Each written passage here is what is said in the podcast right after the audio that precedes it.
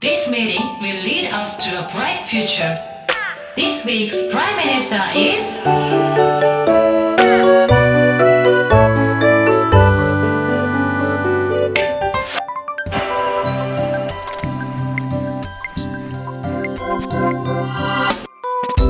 僕らの未来会議この番組はマゼルプロジェクトなぎ辻整骨院の協力でお届けいたします未来会議。さあここからは前回ですねマキさんから夢を見れない大人が社会を停滞させる件について、えーご相談いただきましたけども今回はあー総理副総理にですねそれに対する法案のアイデアをおちょっとお聞きしたいなというふうに思ってるんですけどもではあーちょっとそのアイデアをですね聞きたいなというふうに思うんですけど総理の方からはい、何かこう考えられたようなことってありますか？はい、えっと3つ考えて、えっと1つ目が大人の夏休みを設けるっていうことで、なんか3日くらいのなんか連休とかやったらなんか何もしなくていいかみたいな感じで、なんか何もせずに終わる人も多いかもしれないんですけど、なんか1ヶ月くらいなんかその連休とかをちょっと少なめにして1ヶ月くらい大人になんかその夏休みとかとはまた別にあの休みの期間を取るみたいな。そしたらうん。なんかその時間がないから夢を考えれない。夢を見れないって言ってたのでなんかその1ヶ月だったら人によって過ごし方が変わるかなと思ってはい。うん。設けたいと思いました。うん。で2つ目が中学校の後に1年間義務教育として企業で働く期間を設けるっていうことでうん。その学歴に差がまだ中学の時はあまりないかなと思っててだからなんかその学歴を通してその人間を見られる前に一回就職するっていう体験をなんかその学歴とかがない状態の自分を見てもらえる状況の時に一回就職するっていうのがいいなと思って、えっと、社会を知ってから高校に進学するのかもう働くのかなんか決めたらもっとなんか多様な生き方ができてその人たちが成長した時に面白い大人がいっぱいになるかなって思いました。で、えっと、3つ目が勢いのある企業が高校生と関われると入れるコミュニティを作るっていうのでその企業側が入れるみたいなコミュニティで、うん。えっと、高校生と関わることがメリットとなることがあればいいと思うって感じでメリットがあんま少ないかなと思ったのでそういうコミュニティがあったらいいかなって思いました。以上です。うんうんうんうんうん。えっと1個目が社会人があーもう1か月ぐらいドーンと休めるような、はい。余暇を作れるような仕組みを作ると。はいそうです。で2個目がその中学卒業後に、もう高校進学するんじゃなくてその前に1年間企業で一回勤めるとか、まあ、その企業を見るとかうん。はい。すると、そういうことですでそうすることによってその子らが大人になった時ちょっとおもろい大人になってんじゃうかというこはい。とですよね。で3つ目のその勢いのある企業が高校生と関わることでうん。入れるコミュニティを作る。はい。そのコミュニティに入ってるとなんか特典があるみたいな。はい。高校生と関わる企業が増えたらいいなって思いました。だから高校生と関わる企業に対して何かこう特典つけるとか、うんうん。そそういうようなことですよね。はいそういうことです。なるほどなるほどなるほどわかりました。ちょっとじゃあ先にざっと副総理の方で何かこうこんなんしちゃええんちゃうっていうようなアイデアってあります？うん学校の先生って子供と関わる距離が一番近い存在やと思うんですけどその先生とかがもっとワクワクした人になれるようなプログラムをもう義務化してしまうとかうん。っていうのは、まあ、今すぐにでもできることかなって思っててもっと長期的なところで行くんやったらさっきもあったように高校生とか中学生のうちに社会といっぱい関わっておくっていうのは大事かなと思います。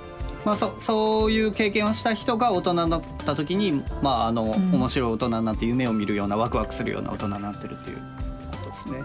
総理の方の一つ目のこの1ヶ月ぐらいのこの休暇うんを大人にっていうのは多分その本編の話の中でもあったんですけどその結局それをやろうと思うとこの仕事のね生産性を上げなきゃいけないっていうところも多分出てくると思うんですけどそこってどうなんかこう考えたりとかします？あそっか。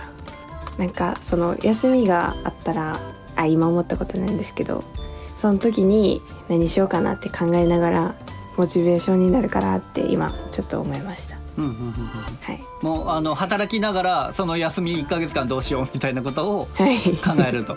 はい。逆にそれがもうモチベーションになってこう生産性上がるんちゃうかっていう。はい。あえでもコロナの自粛みたいにいきなりポンって来週から1ヶ月休んでいいよって言われて逆に予定を立てずにおるっていうのもうん新しい発想が出てくる。ためのきっかけでもいいかなって思います。うん確かに。確かに確かに案外休み増やした方が生産性高まるみたいなことはありえるようなうん。気もしますよねなんか。うん。結構精神的にもちょっと余裕が出てきて。確かっていうような気はしますけどまあただそれって結構目に見えづらいものだと思うんで、結構リスクが高いっていうのはあるかなと思うんですけど、にうん。まあちょっとこの辺を要検討っていう感じかなっていう気はしますが。はいまあ、さっきあのお二人もね意見としては合致してましたけどこの中学卒業後にまあ企業で勤めるなり企業と接点を持つみたいな。うん。やっぱこういう経験ってした方がいいっていうのはなんとなく思われます？二人とも。はい。思います。うん。それによってどうなると思います？あまず価値観が広がると思うんですよ生徒の。っていうのも、今まではその学校と中学校ぐらいまでは学校と家を往復してたまに習い事とか塾に行ったりみたいな子が多いと思うんですけど、で全然世の中っていうのに関わってなくて実際学校の大人も社会の人って言いつつ学校っていう特殊な組織にいる人で、あん。まり社会の人感はないわけで。っていうところに、こう自分の力で社会に飛び込んでいくきっかけがあったらうん。いいのかなって思います。まあ、その自分の中でこう視野を広げてそれによって社会に出るきっかけになるんじゃないかっていう。うん、そうですよね、逆にそれをする前のこのハードルというか壁みたいなんてなんかあると思いますか？なぜそれができないのか？今そうなってないのか？ああるかもしれません。あの、うん。中学の後にでやったらその高校受験はどうなるのかとかあの学年がずれることによってあははは。なんかはいはいはい。就職する学年が1年間なくなるみたいなその変更された時にとか。えじゃあもうなんかいっそのこと卒業式をうん。12月末ぐらいにしてうん。3ヶ月間のギャップイヤーみたいな感じで作ってしまうのは簡単かなって思いました。ギャップイヤーっていうのは、どどういうふうに、高校に入るまでのうんうん。1年とは言わずに3ヶ月間だけすごい濃い時間を過ごして、うんいろいろ経験した上で中学時代に入りたいなと思って入った高校に入ってどう動くかを自分で検討するっていうのも結構大事なんじゃないかなって思います。じゃあその3ヶ月間は企業と関わったりとかもっと別のコミュニティに入ったりとか、まあちょっと自由な時間って感じでその期間に何もしない人っていると思います？うん、いると思いますそれは。うん。その人たちはどうするんですかね、いやでもそれはそれでしてないっていうのもありじゃないかな、人生の中で何もしてない3ヶ月間が存在するっていうのもそれはそれでうんうんうん価値かなって思います。うん。なるほど。えなんかイメージは一回全員就職って思っててなんか一生働かないは人もいるかなって思ってそういう人はあの選挙とか投票する時とかも自分の中の意見しかないから一回あなんか就職みたいなイメージです。それでなんか学校側からなんか就職する時はこうやってしたらいいよとかなんかそういう説明会みたいなのもいっぱいやればいいかなっていうそれってだからその学業っていうかまああの中学校でこう勉強をして学問をして一回働く挟んでもう一回学問するっていう、はい。学問最後学問しなくてもいいしみたいな。うん、そこはまあ自由やけど。はい。ははははは。でもよく大人が大学卒業して就職した後もう一回大学行きたいって言ったりするのと同じ感じで、うんうんうん。多分絶対働くって大事な経験なんかなって思います。うん。あーいやそれは結構確かにそうかもしれないですね。なんか一回働いてみるとうん勉強何のために勉強せなあかんかってちょっと見えてくるかもしれないですね。はいそしたらはたあの勉強する意味合いも生まれてくるっていうか。うん。ちょっと確かにそれ面白いかもしれないですね。なんか意識高い系の高校生がいっぱい増えそうな気がしあまあなるほど。すはい。だからもう強制的に働くをしてもらうというはい。感じなんですね。義務教育として。はははは。とはその副総理のその学校の先生がワクワクした人になるためのプログラムってこれって例えばどんなことやったらいいと思います？結構企業体験とかしてみるといいんじゃないかなっていうのは思ってて。実際にするじゃなくてこう自分から能動的に学ばなければいけない環境に教員自身が身を置いてみるっていうのも大事かなって思います。それは例えばそのどっかの企業にちょっと働いてみるとか。うん、働いてみるのも一つあるしうんうんうん。これからの若い世代はどんどん自分たちで世の中に新しい価値を作っていかなければいけない世代なので、でそういう人たちを教える先生も価値を作るプロセスを学ぶっていう経験は必要かなと思います。うーん。うん。その価値を作るプロセスを学ぶっていうのは実体験としてでなかったとしてもっていうとこ？ろまあ、それが実現するかしないかは別として結構本気でガチで考えるってははははは仕事とかそっちのけでそそれだけに集中する時間があってもん。いいのかなと思います。なるほど。なんか私の学校はその一回就職どっかに就職してから入ってきた先生がいっぱいいるんですけど、うんなんかそういう人も対象にするんですか？あー。あはははでもそういう人とそうじゃないストレートで教員になった先生が一緒に混ざり合ってなんかするっていうのはそこで価値観の融合が生まれてうんうん。それはそれで楽しいのかなって思います。うんじゃあなんかそのいわゆるこうワークを一緒になんかやったりとかわかんないですけどそういうどっかの企業の人が来て講義をするとかなんかそそんな感じでもそういう研修があればいいんじゃないかっていう。はい、大人にもっと能動的になってほしいなっていうのがあります。うん今度そうなると学校の先生の余暇を作るっていうのも必要になってくるかもしれないですね。確かにめっちゃ、先生ってめっちゃブロックですもん。っていうふうによく聞くのでねワクワクしたような発想を生むにもうん精神的なこう安定がやっぱり必要なのかなっていう気もしますし、うん。でもまあ、もちろんそそれだけのバイタリティあればねあのどんな状況でもやるんでしょうけど。まあでもなんかあのここまで聞いてる感じだとあのお二人ともやっぱりその大人に対してはちょっとこうもうちょっと頑張ってあの夢持ってよみたいなところはやっぱり思う部分がある。うん。思います。なるほど。そういうことでなんか言ったりとかもしますか？副総理とか。あ直接ですか？はいはい。あ直接は言わないです。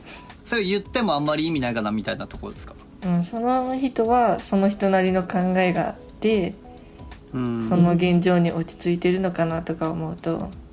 うんうん。こうラジオとかいろんな人が聞く場所やったら言えるけどその人個人に対してはうんなかなか難しいですね。ね。まあ、なんとなくあの補佐官的に思うのはもうやっぱあのこれもこれでおかしな話なんですけど今あの総理副総理みたいな方々がすごく前向きでしかも大人のケツ叩くような ことを言うことによって大人はそれはそれで変わるのかなっていう気もしますしまあ本来それじゃねダメなんですけど、ただ一方で大人になればなるほど夢を見づらくなるっていうのもまた一つあるのかなというのもめっちゃ思います。なんか。今こういうこともこういうこともやりたいんですよみたいなのを先生に話したらそれよりも一つのことに集中した方がいいみたいな。それも正しいんかなっても思うんですけど今いっぱいいろんなことを知るのも大切だなっても思うしみたいな。そのなんかある程度何も知らない方が夢とかうん見やすいのかなって思いました最近。知ってしまうとちょっとこはい。うブレーキかけたりとかリスクのこと考えて前に進めなくなるというところですね。はい。まあ圧倒的にそうなってる人の方が多いですよね。えそれってなんかいいことなんですかね？なんか知ってる人が多いみたいな。これ副総理とかどう思います？えー、でもリスクを知るっていうのはどの分野においても大事なうん。ことやと思ってみんな、うんまあ、どっかで毎日どっかで自動車事故起きてるけどそれでも車乗るじゃないですか、はいはい、はい、そんなリスクはあるっていうのは分かっておきながら、起こらないようにはどうすればいいとか考えながら前に進んでいく人が大事なんじゃないかなって思います。うーん。なるほどまあそれって本当もう責任と覚悟ですよね、まあ、ある意味それが本当の大人っていう気もしますけど。うん。なんかやろうとしたら絶対誰かから批判を受けるのはむしろ当たり前やと思うし、うんそこでどう頑張れる人が増えるかの方が大事かな、うん。これ逆に今総理副総理とかをこう今の段階でこう人に何か言われたりとかまあ批判されたりすることに対してはどどうですか、こうある程度メンタル的にこう強く構えられそうですか？えーこんなことやってるんですよって学校の先生に言ったらあなたはそれよりまず勉強しなさいみたいな。学校のん。勉強の方が大事で超成績が悪いわけじゃないのにあのうん。学校の勉強の方が大事みたいなこと言われてでそれは大学生になってからでもできるってめっちゃ言われるんですよ。めっちゃ言われます。でも今こう受験をのこといろいろやってて思うのはうん。高校生のうちに経験してきたからこそ死亡理由書とかを書くときにうん。こう自分の物語を載せれるんですよ。それはすごい強い部分やなって思ってて誰にもやってないことやし。でこうどんどんいろいろ結果じゃないけど経験を積んできたらそれを最初はこう悪い風に捉えていた先生とかもうん。だんだんこうポジティブな感じに捉えられるように、うん。捉えてもらえるようになって、やっぱり続けるって大事かなって思います。うん。なるほどね。えなんかそのそういうのそういうことを先生に言われた時にいろんなことをやりましたっていうのはなんか全部中途半端に手を出してて一つのことが長けてる人が今社会で必要やからそんないろんなことができる人はあんまいらないみたいな感じのこと言われたんですけどなんかどう思います？かえでも先生って社会の人じゃないじゃないですか。極端な言い方したら。だから確かに。そういう意見の大人もおるっていうのを知る機会と思ってうん。流せばいいかなって思います。うん。もう自分でやりたいことを続けていいみたいな、あお結局これって多分ワクワクする大人とかって別に大人子供関係なくうん。その人がそういうストーリー持っててワクワクする人であればそれが相手が、周りの人間が大人であろうと子供であろうと、うん。その人のワクワクは伝染していくんだなっていうのがああ。うん思いましたね。でもそうやって社会が分断されていくんじゃないですか。あワクワクする人とワクワクしてる人はいははい。ワクワクししてる人のうんと結局集まってしまうから、ああ確かまあだからそこで集まっちゃうとねにその間をやっぱりなんか取り持ついやそうそうそう。のが仕掛けとかがうん。必要やなと思います。いや本当にそうだと思います。逆にワクワクしてる人ばっかりで集まっちゃうとうん。ストッパーの人たちの保守的な考えが多分分かんないままになっちゃうと思うのであ本当はそこがちゃんとこう混ざり合うっていうのが必要なんだろうなっていう気はしますけどね。ってなったら新しい仕事が生まれそうじゃないですか。ーおー。うんワクワクしてる人とワクワクしてない人？みたいな。すごい語弊があるんですけど。その間を取り持つケアをする人みたいな。うわすごい会社。